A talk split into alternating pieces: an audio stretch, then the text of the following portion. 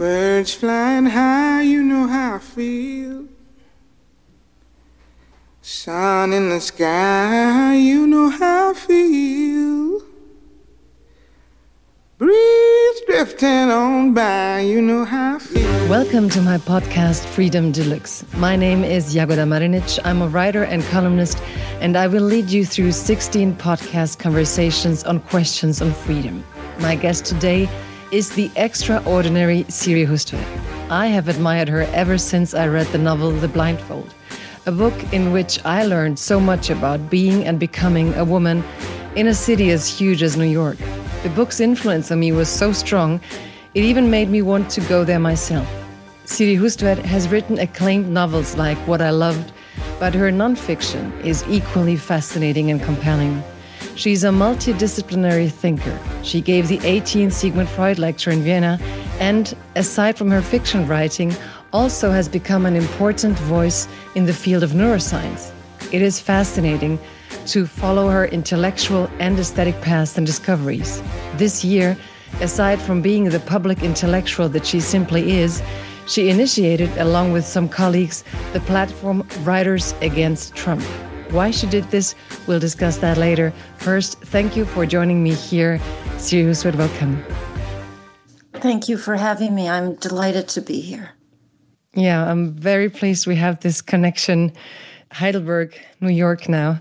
You have, like every guest, brought us a quote that you strongly connect to the concept of freedom. What is it? It is uh, from Simone de Beauvoir at her work called The Ethics of Ambiguity. And in it, she writes To will oneself moral and to will oneself free are one and the same decision. So, why did you choose her and this quote? Well, I think I return to this text, which is something that I have returned to fairly often um, in my life, because the idea of freedom particularly in the United States, has become confused um, with selfishness, uh, with whiteness, with bigotry. And I wanted to quote de Beauvoir because what she recognizes is that we are always entangled with others. And so the question of freedom cannot be addressed by the individual alone. And when she talks about ambiguity, there are a number of different kinds of ambiguity that she addresses. And one is the um, entanglement and the ambiguity between self and other. So questions of freedom have to be addressed, yes, on an individual level, but always recognition of the other. That is a interesting take since I have often heard you talk about the interrelatedness and the interdependencies of people. And if I may just say one thing, I think that there is a misconception of because you have talked and spoken so much about psychoanalysis that this kind of individuation process, this kind of self discovery would lead to more selfishness in some people's heads and cliches, I guess. Yes. And you here you come with the opposite. Is that your way to relate to it, or is it just that actually psychoanalysis should make us more aware of the interdependencies of individual freedom and collective relatedness? Yes, I think it's even more radical than that. And it's not only psychoanalytic, um, it is the fundamental idea that we are social animals and we become ourselves through others. If you think of this biologically, it's simply true, right? Every human being is made from two other people and the people before them. Um, we are carried for nine months inside a woman's body, and we are literally physiologically connected to her. That goes for every single person on the face of the earth. We are so dependent as mammals that we literally cannot survive unless we're taken care of by others. Uh, so we are fundamentally uh, entangled beings. And to pretend that we're not, I think, is a fantasy. So, moral life and freedom within a moral life are dependent on others.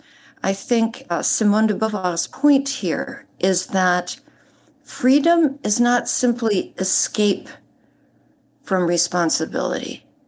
Freedom is facing the reality of one's moral responsibilities. So that makes, you know, the the fantasy of um, freedom mm. only being about having no restraints, right? Not being enslaved. Uh, that's a negative definition of freedom. And I think de Beauvoir and others offer us a positive definition of freedom. What does freedom entail? I think it is a very, very good quote for these times where, I mean, we'll come to talk about Trump later, but where we have all these huge myths of the freedom that has to be saved, of a freedom against restrictions, of a freedom against others, of a freedom from certain things, whereas you come with this deep social relatedness of mankind. And let's say it's like two narratives like like we have this deep connectedness on the one side and the myth that like trump was it's like me or the other. And do you think they're competing in these times? Do you think we have to do more to reestablish the narrative of our dependency on each other? Yes i do. And i think you're absolutely right. There are two competing narratives uh, they are not only happening in, in the United States, they're happening elsewhere in the world as well.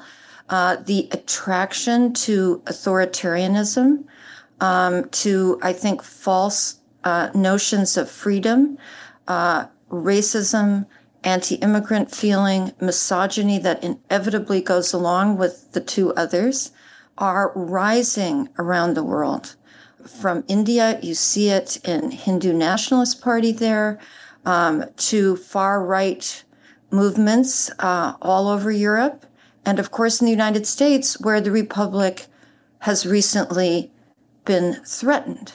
And what democracy we have remains under threat by extreme and reactionary right wing forces that have become the Republican Party. There's nothing else to say. Yeah, and that is something that really intrigued me because I have watched a video where you have in 2016 described how you found out about the fact that Trump had actually won the presidency, won over Hillary Clinton, and how you have felt the day you woke up. Could you go back to the time? Do you remember? Could you tell us the moment and how you? Yes, I was actually I was in Stavanger, Norway, uh, at a psychiatric conference where I was set to give a paper, uh, and I had to go to bed because I had to wake up and deliver this paper. So before the election results had come in, the European time difference didn't allow me to stay up. I turned on the television in the morning, and there it came across the BBC Donald Trump wins the presidency. I I, I was devastated. Uh, I was one of those people who sensed that this was a real threat to the future. And of course, it, it turned out to be true. And in the interview where you first time talked about that, you had this really precise observation where you spoke about uh, the fact that he actually delivered a parody of masculinity throughout the months ahead of the election. So the fact that you saw the brutality of his vision of masculinity and of democracy as a win or lose narrative. Was that something that alarmed you in a way that you could predict that in 2020 you would be initiating the Writers Against Trump with some colleagues where you seriously produced videos and outspokenly asked people not to vote for Trump? I think it was predictable, actually. Right after the inauguration, I was at the Women's March in Washington, a real swell of, of human beings who understood how dangerous Trump and Trumpism is. I also think it's important to point out that the forces that Trump marshaled behind him, the forces that elected Trump, are not new, but very old. And the United States is a country that has never faced the legacy of the mass murder of indigenous people or the legacy of slavery that became Jim Crow, that became mass incarceration, and many other forms of systemic racism. This is what it's really about. And of course, misogyny. Misogyny accompanies almost every far right wing movement. It is a way to box people, to insist on natural, inborn differences, and to retain power. White power has been part of the country since its inception. I am very sorry to say. But the great flaw in the Republic was the turning away from the reality of slavery and the rights of Indigenous people until the country faces these crimes, these multiple crimes. I don't think we can recover. I, I, I mean this very deeply. And so, for example, I have cited the fact that we have Confederate statues all over the South and elsewhere as well. Imagine, for example, if you went to a city in Germany and there was a huge statue of Goebbels. I mean, what what would people think? They would think this is a country that has not dealt with its past um, in any realistic way. Well, that is where the United States is. And until we do it, until there is a genuine reckoning, I think we could lose the republic. We do have um, maybe not Goebbels, but we do have our own blind spots concerning post colonial history in Germany and a lot of other things. And I actually find it so interesting to talk to you because when I listen to the way you analyze the United States, there's so many things that open my eyes about Germany because we now have the youngest woman ever running for becoming our chancellor, possibly. Mm -hmm. And the smear campaign is so huge that you really think like 90% of Germany's male are sitting at home, conservatives or whatever, and looking for flaws that they can pull out in public just to get rid of her because she seems to be such an insult. The fact that she thinks she can do it that age that young a woman and uh, give her one little thing that she does wrong and they will blow it up like like nothing. So the misogyny is a huge thing that I want to yes. come back to you talking about. But the, what I found interesting is that you said it's nothing new, and we know that Trump is Trumpism, but Trumpism is more than Trump. And Timothy Snyder just wrote an analysis that even if we got rid of Trump or you as a as a president, what United States could see in 2025 could be even more dangerous. So it seems to be a crucial time. And that's why I thought the fact that you really stepped out with writers against Trump to me was a signal that even the arts, even literature, you know, you can't like pull yourself out of the conflict and say, you know, we live in the ivory tower, we are arts, we don't have to comment on what's going on in the world which sometimes, you know, the world of arts and politics, they are not always so compatible, but it is like there's times where you have to take a stand. Oh, I think it's really and, important that artists not demur, that we not back away. We don't have huge amounts of power, obviously, although probably some very, very celebrity popular um, artists may have in the United States basketball players, movie stars, that kind of thing. But I think many um, Americans uh, are understanding or beginning to understand how important it is not just to vote, um, but to exercise your citizenship and to organize. that is one thing that writers um, against Trump made me profoundly aware of is how many progressive grassroots groups there are in the United States and how hard those people are working. That is one optimistic note. I have to say, we are now called Writers for Democratic Action. Um, so our cause continues. Uh, we are organizing a double pronged series of seminars online still, which will address the domestic situation and trying to keep the Senate, which we badly need to do in order for this Democratic administration to go forward, but also an international dimension. I am organizing one of those to talk about the erosion of democracy, not only in the United States, but elsewhere, and how reliant it all is on how we construct a narrative and how mythical narratives, mythical cultural narratives, are vital to sustaining these far right wing movements, right? The myth of the free individual, the self made man, the lone cowboy. This is an American mythos that has been shaping of our entire culture.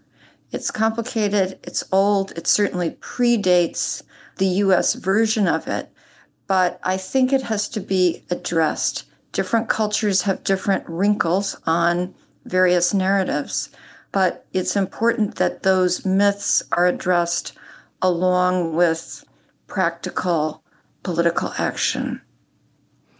And the deconstructing myth motive was something that really fascinated me because we are coming along with um, fact checking, more data, more science. And when I saw your video on Writers Against Trump, if I may quote the first three sentences, which I really find so appropriate, is as writers, we know that words matter. They matter because they change minds, they matter because they move people to act. And I just think that somehow the public discourse has focused on, you know, if it's fake news, here are the yes. facts. But in one, you know, it's as if people wouldn't understand or see that it's somehow illogical or that you actually, if you turned on your mind, you would not believe it. So maybe what we're missing is other narratives that people are just as attracted to as they are to the fake narratives. I agree with you entirely. I think that the great mistake among journalists, even dedicated and hardworking journalists in the United States, has been to substitute rhetorical strategies and these big narratives, these appealing but mythical narratives, with facts. That is not what is driving far right discourse. What is driving far right discourse are rhetorical strategies and narratives that have profound emotional appeal. And I really think that what Trump gave his followers was a route from shame to pride. In other words, he reinforced, let us be fair, bigoted attitudes that were suddenly in the open. And that became, for many of his followers, a form of authenticity, right? White people are better than black people. Of course, he didn't mm-hmm. say it in quite those words, but his racism was open. His hatred of women was open.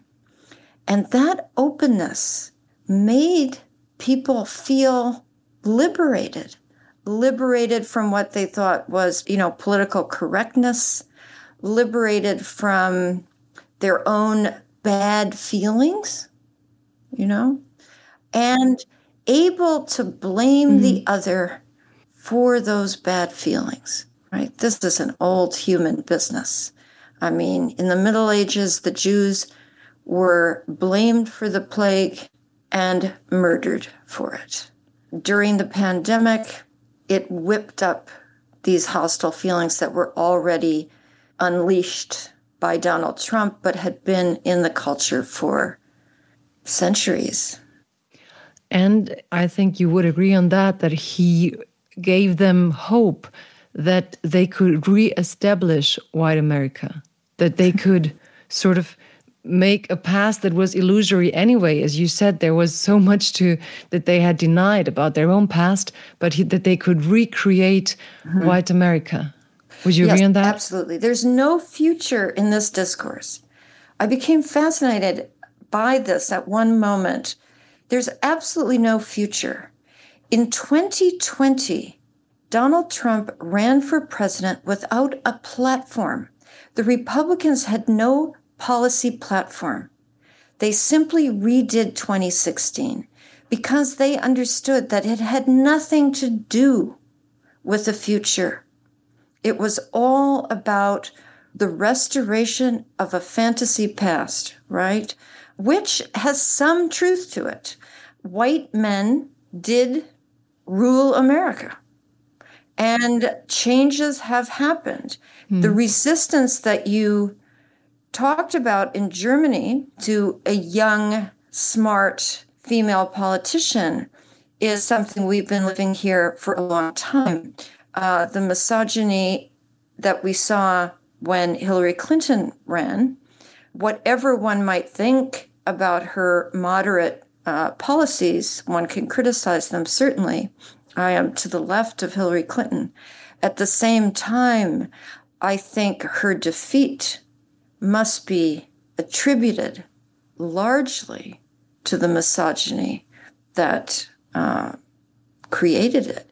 And what is misogyny? How is it different from sexism? I think it's important to make a distinction. Sexism is just the day to day, ordinary condescension and um, notion that women are indeed inferior to men. Misogyny mm. is punishment, hatred, and it is particularly directed at women who are ambitious. That ambitiousness is regarded as um, as a kind of crime, a crime that can be legitimately punished. Right? The legitimacy is very important. People feel morally righteous in meting out punishment to such a woman. And why do they do that? Because I think that Western culture has fixated on the maternal role. Not only mothers are supposed to be motherly, all women are supposed to be caring, obsequious, submissive, giving in to the feelings and needs of others. And when that is not performed to the satisfaction of those who believe that is her natural role, punishment ensues. Is that mainly the reason why there's so many women supporting Trump? I mean, there were like people, you know, it's not just misogynist because many women have voted for Trump, but women have internalized this these expectations on women as well because maybe they have lived that concept because they have been restricted by that concept so they maybe wouldn't want to see another woman being free from it. What do you think? Yeah i think it's complicated. First of all in the united states again i'm speaking about my country uh, i think 98% of all black women voted against trump voted for a democrat. So we are talking about True. white women. And in the case of white women, first of all, it was slightly exaggerated. I read the statistic over and over again that 53% of white women voted uh, for Donald Trump.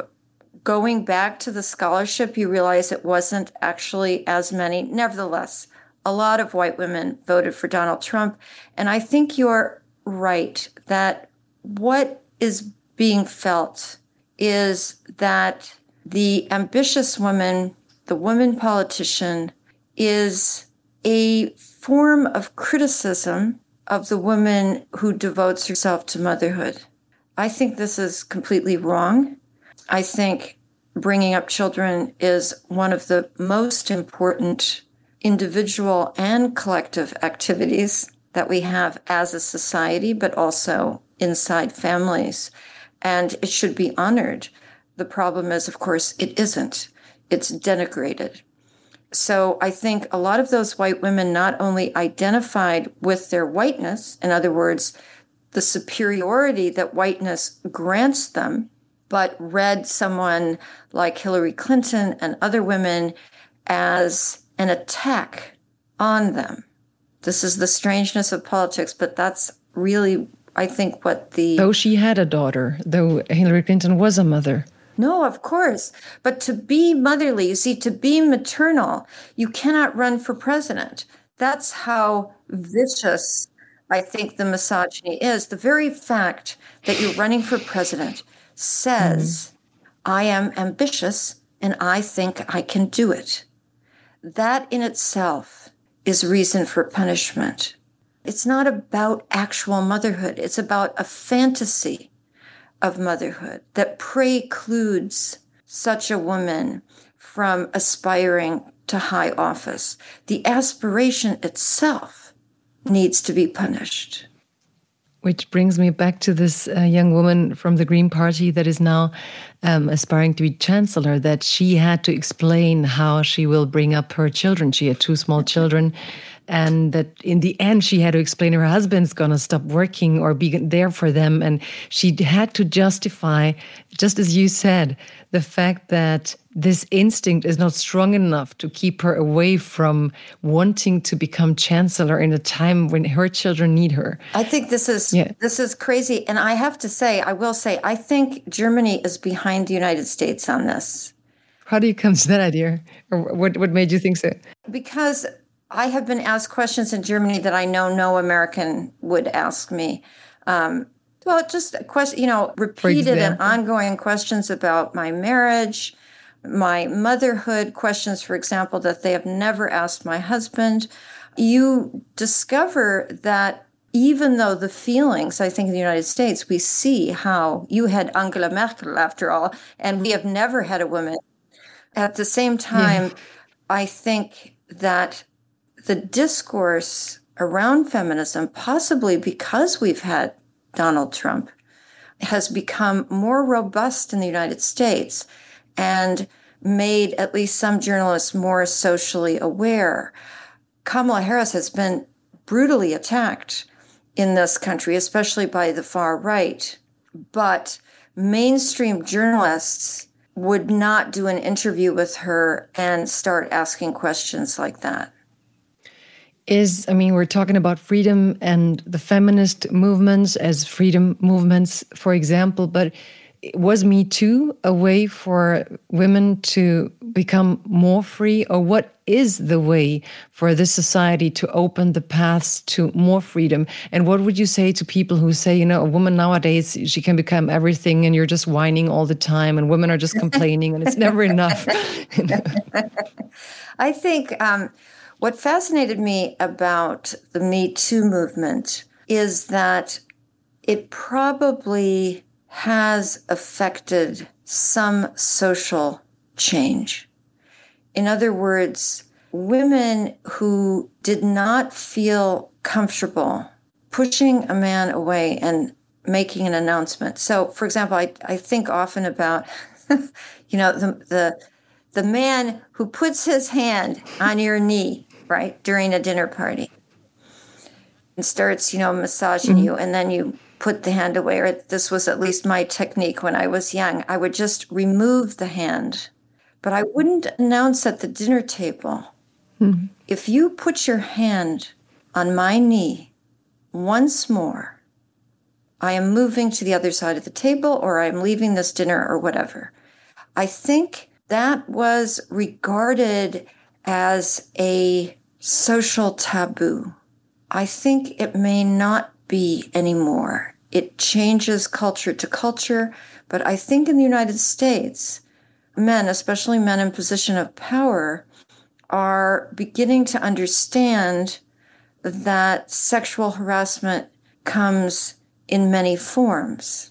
That, you know, pressing someone from for a date over and over if you're the boss that certain forms of, you know, hugging and snuggling and, and slapping the shoulder, whatever, can be felt as intimidating and unpleasant, Affection. and uh, especially when there's Yeah. a hierarchy involved. What we have to recognize is that there is always a hierarchy involved now, which is that, for example, if you have two people working in a restaurant, one man and one woman, and they have jobs, they're both waiters.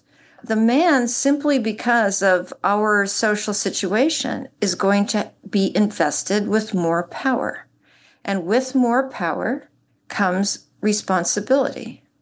This is not recognized enough, but I think we are making progress.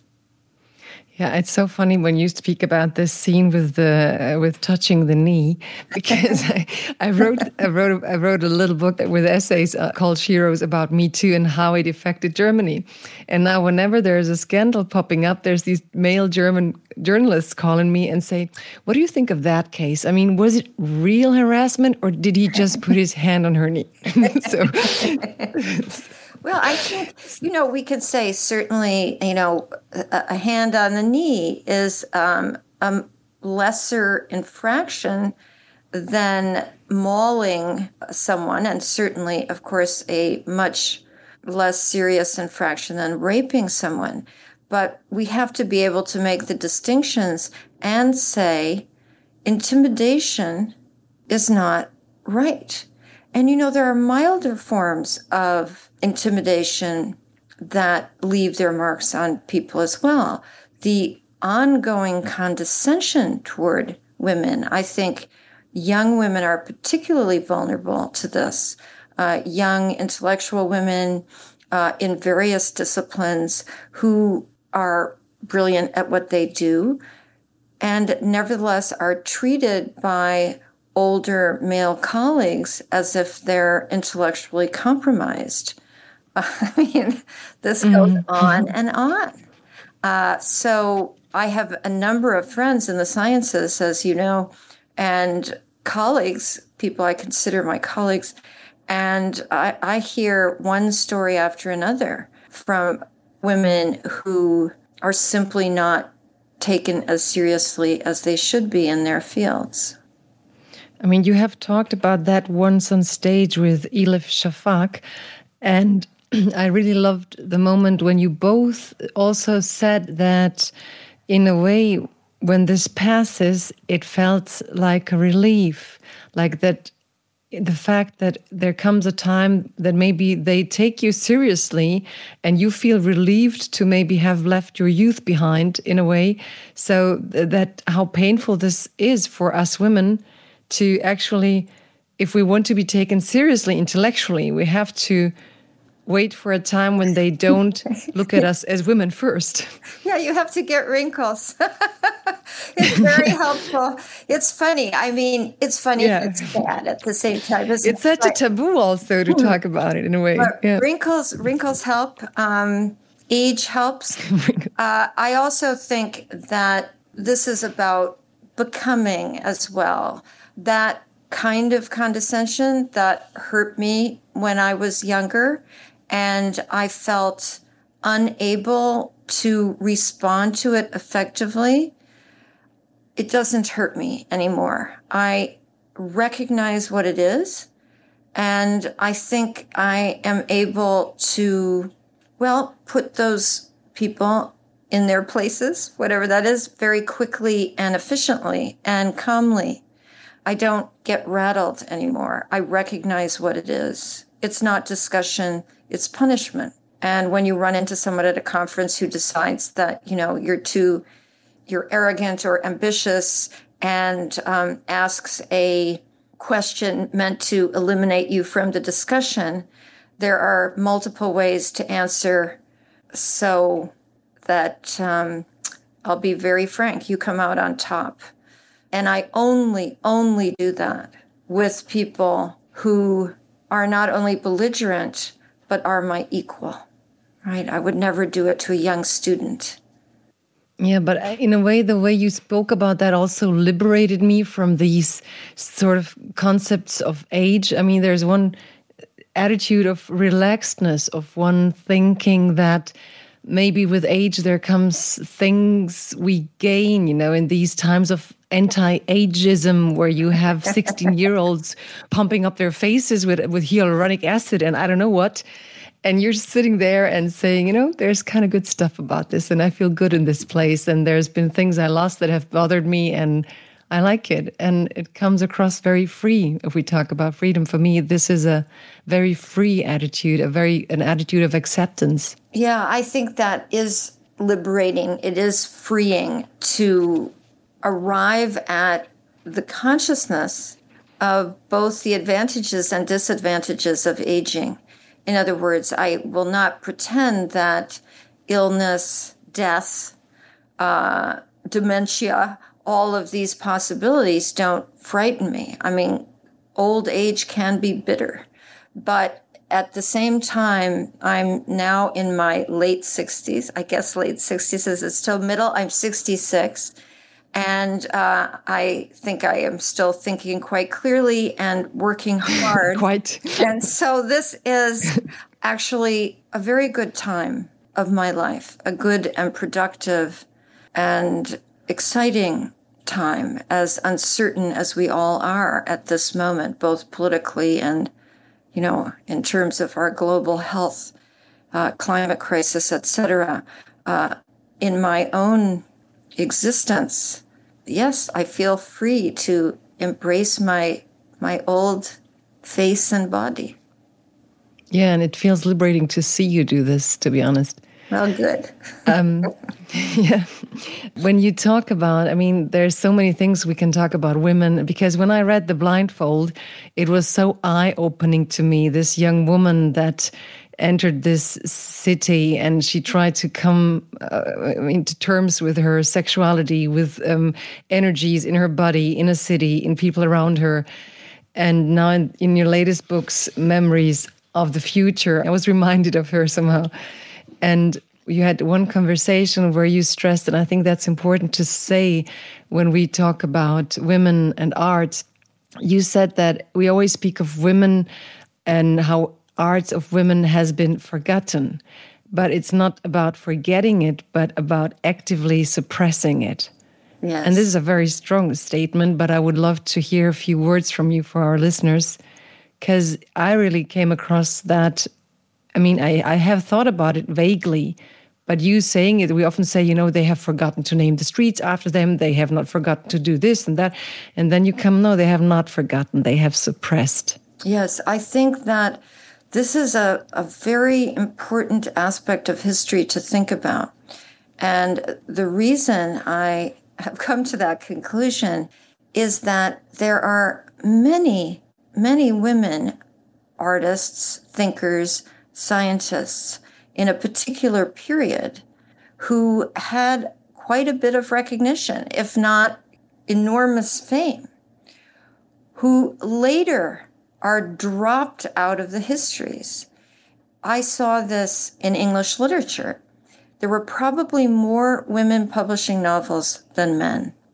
There were extraordinary female writers. Eliza Haywood is one whom I will just uh, mentioned, she is now, I think, canonized and often taught in classes. But when I was a student in literature in college, there were simply no women to be read. Uh, Jane Austen was the only one, and she was, you know, late. She she was really publishing in the early 19th century, so um, she came into that period, not the 18th century. They were just suppressed and Artemisia Gentileschi. These are famous examples, but a great yeah. uh, Baroque painter who was famous in her day and known as an extraordinary artist in the school of Caravaggio. Then she was actively suppressed by art historians. Her canvases were credited to her father even when her signature was on them her recognition did not come until the late 20th century. Uh, one of my beloved figures is Margaret Cavendish, the Duchess of Newcastle, who was, I think, a great philosopher of the period, um, a great thinker. I actually have a paper coming out on her about her links to questions in the contemporary philosophy of biology that will be published by um, the University of Oxford Press. But she was either made fun of or ignored for 300 years. Now, philosophy and literature departments are rediscovering her work. I mean, the literature happened first, that was in the late part of the 20th century, and now in the early part of the 21st, her philosophy is uh, generating one dissertation after another. She was suppressed. She was not really forgotten. So I think we have to ask ourselves what is this suppression about? It is still going on. What does it mean? And how do we combat that? And combating it is something that you structure in a very interesting way because I think there is a lot of protest where people just go run out in the streets and think they want to express their anger this or that way. But what I hear from you is that you think um, going out on the streets is a skill and something that when we do this as a democratic society, we have to be skilled and not just go out and like maybe be pulled into other emotions like uh, when black lives matter for example which was surely one of the most important movements last year. But then they produced all these images that sort of started the debate are they violent? Are they non-violent? You have a very precise imagination of how this protest should be organized, right? Yes, well, I think protest is really important. It's a tool that we have. And while you're walking in the streets, it isn't, you know, necessary to to be thinking philosophically necessarily. You are voicing your objection to something. In this case, of course, the ongoing nightmarish story of racism in the United States. It was heartening to see so many white people out there. Of course, recent polls suggested that the propaganda that you mentioned coming from the right portraying Black Lives Matter as a violent movement, which it is most definitely not. Most of the protests were peaceful. You know, there were a few eruptions here and there, but I think propaganda often works. And so you need counter propaganda. But we also can't give up our consciousness, our minds, and thinking through these problems. One of the great victories of the civil rights movement in the 50s into the 1960s, when Martin Luther King um, was leading the movement, was how brilliantly strategic that movement was. Their nonviolent protests, the training they gave so many people. You know, if you have a policeman with a club over you, it is extremely hard not to kick that person back.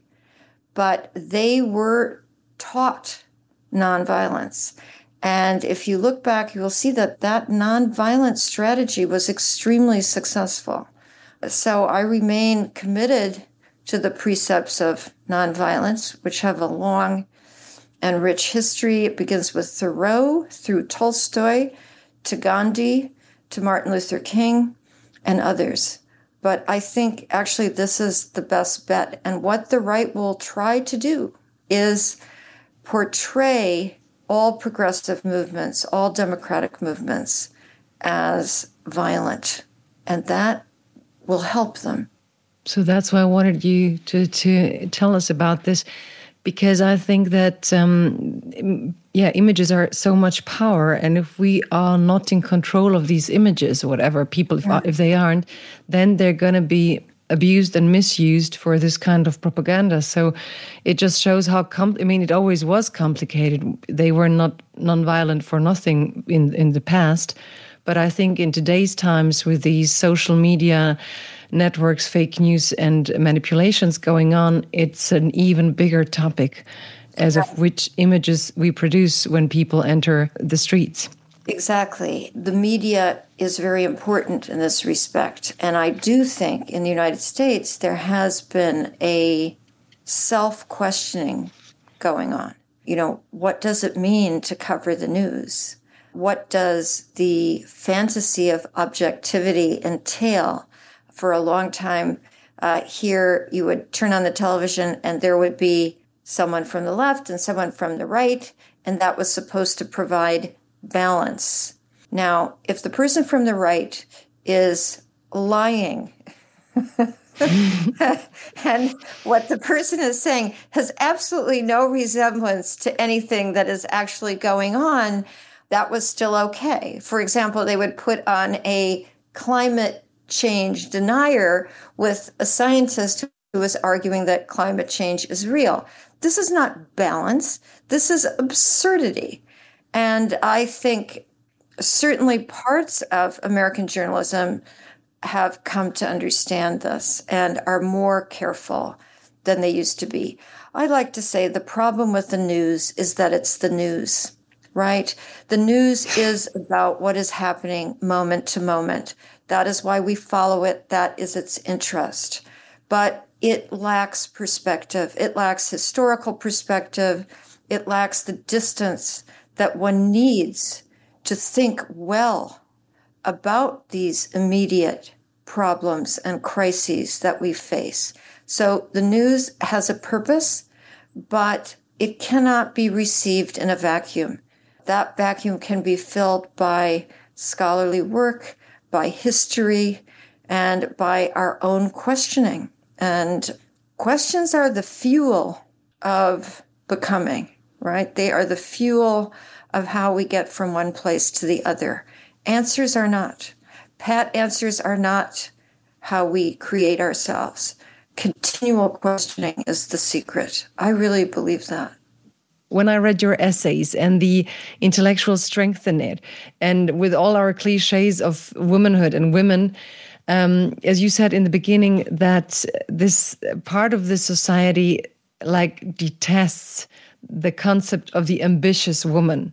Yeah. And when I encountered you in your essays, I also got aware of the fact that part of our society detests the intellectual woman, the woman that is so capable of taking the space of finding out about herself and bringing an analytical aspect to it. There's even people who would say, well, it's a loss of femininity. There's uh, some. Do yeah. you think that intellect is also something that we as a society have a problem to connect to um, to women and are they too strong then or what is it no i think this is deeply part of western culture of course um, it exists elsewhere as well but western culture is where i've spent my life and time and it is related i'm hardly the only one to say this but it is related to the mind body problem um, it certainly goes back to Plato, if not to the Pythagoreans. Um, the idea that um, the mind and the body are split, that the body is lower than the mind, that it is something um, tainted, dirty. You know, the Platonic idea of the soul escaping its bodily prison is something that has remained with us. And of course, it was hugely influential in Christian thinking. So I think we have been caught. And why is it that women are associated with the body and men with the intellect? Well, it's not only the story of, uh, you know, female oppression, but it's connected to pregnancy and birth. And pregnancy and birth in Western philosophy has been suppressed as a subject in ways that are frankly spectacular.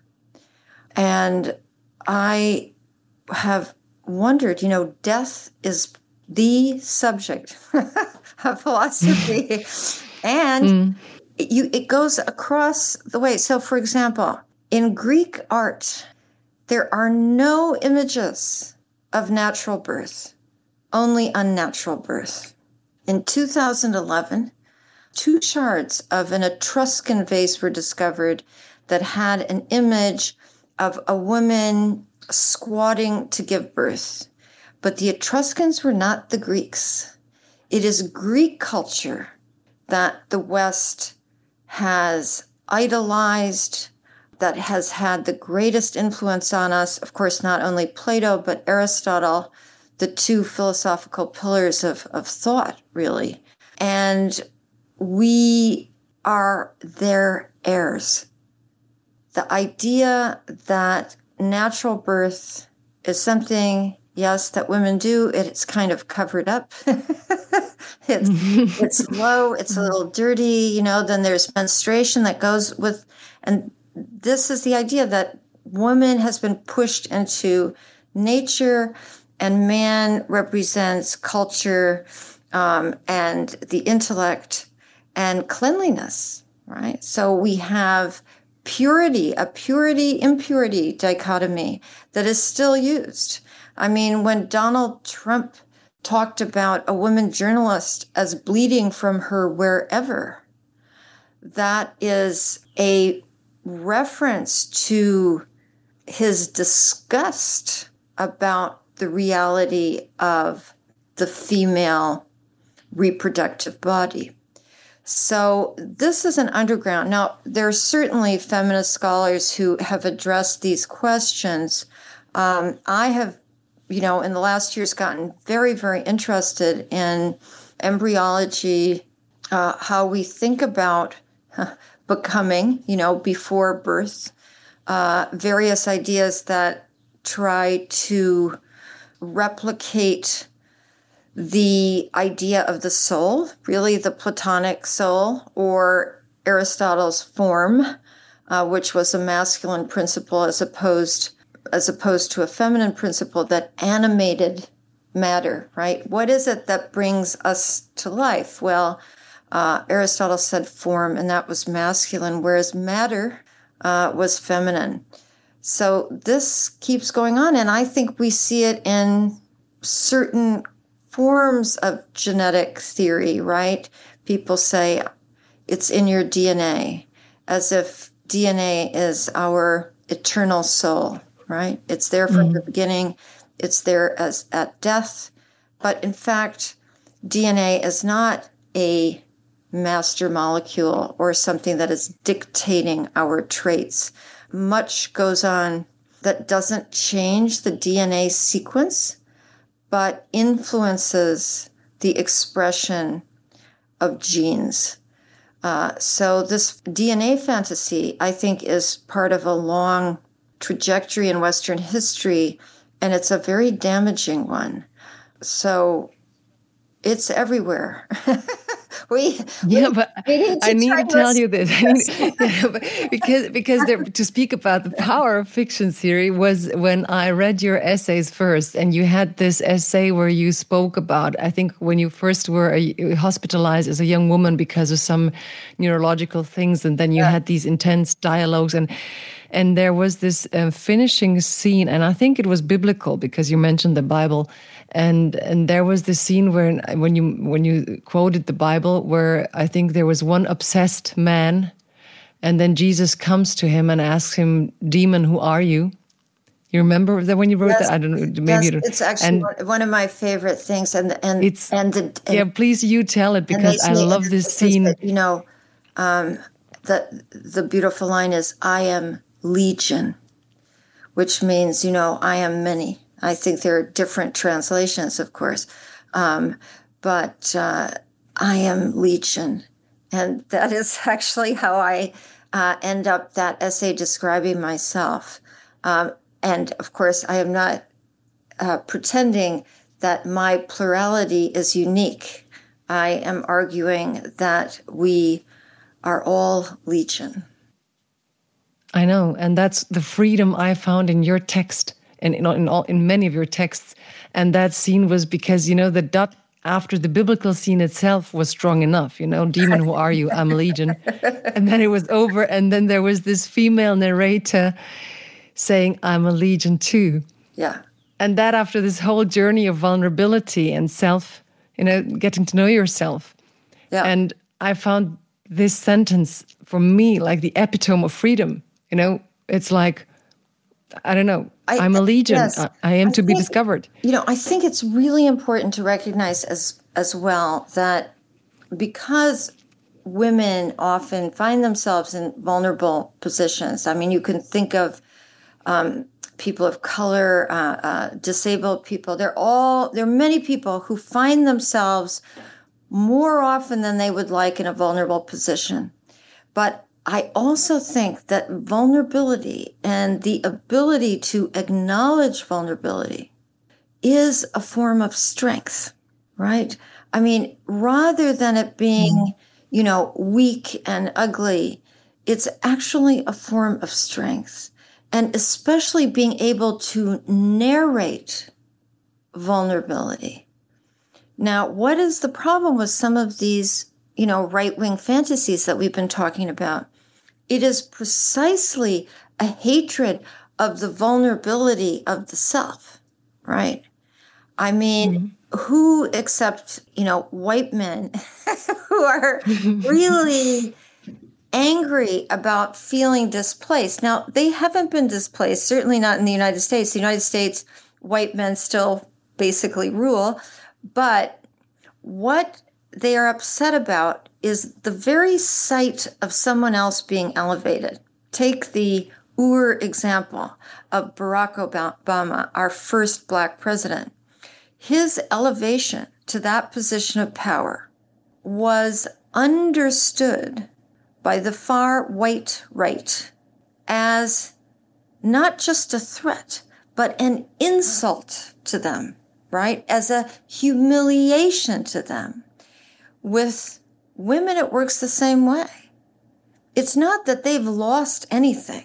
It is that the very image of someone being raised into a position of power or authority or influence is perceived as an insult to them. I have understood this in my own life, and it's been very helpful to see, you know, that when these, what I call irrational challenges or, you know, the encounter with a man who's suddenly inappropriately angry, you just like, you go, like, excuse me? Like, why are you so angry? Well, the anger is not that you have said anything or done anything terrible. You haven't hurt that person. You haven't been rude or unkind. All you've been is essentially yourself, which has meant taking on the authority that you feel you have about this or that. That is perceived as a way of demeaning that man. This is not talked about enough. In fact, I have never seen this talked about appropriately. That is what's happening. Because, you know, white men haven't lost their position in our cultures. I mean, they're still very. Yeah, I mean, yeah, Right, and there's all those jokes about men where they are meeting up. I mean, if you have Davos or what, these big meetings, I mean, yes. we still have men in power, money in the hands of men, and then they're bragging like the women are just taking over. That's right. And you see like three women, and usually you can tell because it's like the suits, the suits, the suits, and then there are a couple of little figures in like green or right, yeah, true, some other color, and you go, oh, there are the women. Uh, yeah, not too many of them. Yes, I know. And to end this on a Boulevard Desk note, I love how you talk about Knausgaard because I saw you talking about him, and I was like, always, I read his book, and I was, well, um, I can't believe it, but uh, um, I mean, yeah, he was so praised for content that if it had been written by a woman, everybody would be like, well, she's so self absorbed and she can't get over her everyday life. And then she feels like, the, like a victim and it's going to be women's literature. And suddenly, when it was Knausgaard, it was like, you know, we have all been waiting for this kind of literature. Yes, the explosion of what I think of as the feminine, but narrated by a man, right? So it's the feminine right. experience. In, in, you know, it's a very domestic novel, um, and it turns on childcare, on frustration, on you know not being able to write. I think, as I, as I said, if there's one thing we understand about this book or these volumes of this book is that the man did find time to write. True. He did. Um, and listen, I'm an admirer of Knausgaard too. There are parts yes. of that very long book that I, I find really beautiful, exceptional. Um, you know, the nature of the project is that it's very uneven. I mean, it's extremely uneven text, but that is part of, I think, what it is. That it's a kind of outpouring, or you know, that has has sections of what for me were very, very tedious. But then it also has these uh, beautiful flights that I really admire.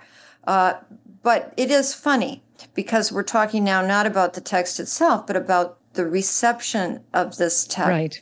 and how radically different it would have been had a woman written it. And I also think that there's certain forms of of female authorship um, that are welcomed if they seem to have a kind of masculine identity, if you will, right? Kind of tough books, you know, yeah. that, that, go down, you know, more easily um, than, for example, uh, texts that include vulnerability or passionate emotion. That is still something um, that's, I think, easy to to criticize. It's something that I would like to think about more. How gender plays a role in how literary works are received. Right. And how how I mean if it was a female, a woman, a writer, they would certainly label it private faster, you know, like it was something where you dive into something private. And yes. I felt that his books were received as like deep statements about the state we are living in here. I'm just like, so I just like, I find this, I mean, also, I mean, I am continually asked about or actually not even asked, but it's assumed that everything I write is autobiographical. That, you know, I'm just robbing my own life. And, you know, when I look at my books, I think, of course, there are pieces of all the books that are taken from my own experiences and from people that I've known. But uh, really, I'm inventing right and left. And it's something peculiar. And I see that male writers do not do not get those same questions. Or I am always getting the question, you know, do women and men write differently? You know, I, I mean, this a man writer is never asked this question. Never, right? Right. Um, or you know, I was asked that question. I think I put this in one of my essays that's coming out at the end of this year. An interviewer, a television interviewer, not here, but in uh, Europe, said to me, So, what is it like to be a wife, a mother, and a writer? and I said to her, I said, Would you ask that question to a man writer? And of course, she said no, but she was honest. But the assumption there is that your real job is wife and mother and right somehow, and you're busy enough right you, you fit in the writer part on the side right i mean right. that's imagine asking a man what is it like to be a husband a father and a writer Siri, we're, we're coming to uh, we're coming to the end. As much as I would love to continue, I have to find a format where I can have you a whole morning. so, no. I was having. I just have one last question with you. I found your vulnerability, as you say, grow throughout the years, and um, enjoyed that particularly when I started reading Summer Without Men. I really felt that strongly. But while we were talking, I had this last question in mind that what if, I mean, imaginary question, but what if one freedom was taken away from you? Which would be the one you would you wouldn't bear to be oh, taken away or yeah well you know i have thought at times you know lot, what would happen to me if i lost the ability to read for example i mean if my eyes went um, and then I wouldn't be able to to write either. I'd have to find some other method of doing it. Uh, but that freedom to write and read is huge. So obviously, um, imprisonment, where sometimes they take away books and writing materials from prisoners, would be for me a living nightmare. And Yes, of course. Um, I think too uh, that I've understood during the pandemic how important some of my beloved friends are. I mean, they were taken away except by Zoom. And even more intimately, I wasn't able to see my sisters. And um, when we finally were all vaccinated and able to have a time together, I was free to embrace my sisters. You know, I understood how important that felt and physical contact was for me, you know, and I don't see them all the time. Is not like every Sunday dinner. It's, uh, even though three of us live in New York, we're not constantly visiting one another. But the loss of their living bodies, I guess that's the way to put it, um, was really painful and um, the lack of freedom uh, to be in their living presence, I felt as hard. So it's work and love. I think Freud is credited with saying what he never said, but of course, it's actually implicit in much of his uh, work. I don't think Freud ever said those are the two most important things. I think it's someone else who may have been writing about Freud. But yes, work and love. Without work and love, life is pinched and uh, we lose forms of freedom. And as I started, forms of responsibility that that uh, freedom entails and that I think we have to embrace.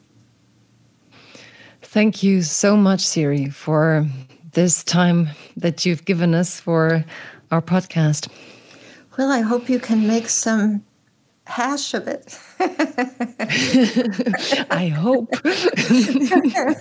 yeah, it was fun. I really had a good time. And, and I have to say that, you know, despite the fact that I can't see you, um, that there was an intimacy um, and camaraderie that I really appreciated. It it made me feel so relaxed. Thank you, Siri. Thank you very yeah, much. It made me feel relaxed too. Oh, good, good. yes. so this was our podcast, Freedom Deluxe, with Siri Hustvedt the famous writer. And i'm i must say i'm just as happy as she was in the end. We live in different time zones in different worlds and it is just such a wonderful feeling to engage in this kind of dialogue to find connections to um, yeah connect to her ideas. She's a woman of ideas. And um, yeah i must say i have learned a lot in in the way she intensely dives and digs into every thought and also in the way she has learned to defend the feminine qualities of her work, of her life, of her as a person, of the people she loved. Um, I found that was very strong and still so relaxed. And I said that in the podcast that I love when she talks about age. It is something really liberating, the joy she feels about these new phases of her life, about these new aspects of where she's going. And um, if I was to tweet something today, it's what I learned from her is you can never be curious enough, you can never go deep enough, and still spread a laughter in the it's room. It's a new dawn, it's a new day. It's a new life for me. Freiheit Deluxe mit Jagoda Marinic ist eine Produktion des Hessischen Rundfunks in Kooperation mit dem Börsenverein des deutschen Buchhandels. Der Podcast wurde gefördert im Rahmen von Neustart Kultur, der Beauftragten der Bundesregierung für Kultur und Medien durch den Deutschen Literaturfonds.